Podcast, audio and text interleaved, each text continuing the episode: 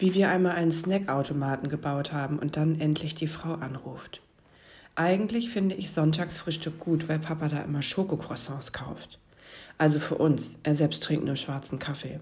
Und Mama mag am liebsten Smoothies, da sind so zermatschte Beeren mit Gemüse. Und manchmal tut sie sogar Salat mit in den Mixbecher. Pfui Teufel.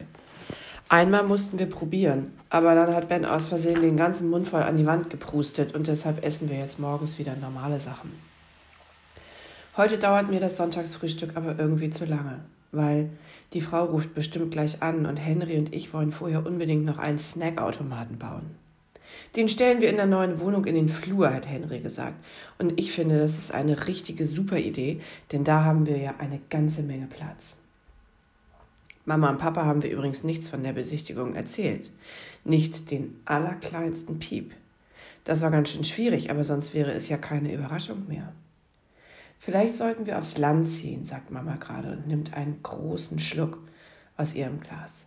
Da könnten wir uns sogar ein großes Haus mit Garten statt einer Mini-Wohnung ohne Balkon leisten. So wie Julia und Thomas.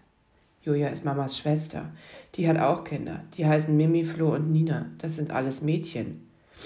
Aber dann am besten noch Hühner züchten und Zucchini-Marmelade kochen, knurrt Papa. Nur über meine Leiche. I, Zucchini-Marmelade, kreischt Ben und macht ganz laute Würgegeräusche. Ben, bitte, sagen Mama und Papa genau gleichzeitig. Und ich muss übrigens pipi, quiekt Ben und rast schon los. Ben, ruft Mama und springt auch auf. Lass das Croissant hier. Ich hab dir schon tausendmal gesagt, dass auf der Toilette nicht gegessen wird. Bela und ich wollten auch aufstehen, ruft Henry. Sonst ist das ungerecht. Mama sagt dazu auch nichts, aber nichts, weil sie sich nämlich gerade zwischen Tisch und Fensterbrett durchquetscht, um Ben zu schnappen. Und dann kippt das Basilikum um. Und zwar genau auf die Zitronenmelisse. Und Mama flucht, ich drehe hier noch durch in dieser Zwergenwohnung. Papa seufzt nur. Gemütlich hier. Er lässt sich in seinem Stuhl nach hinten sinken und nimmt den letzten Schluck aus seiner Kaffeetasse.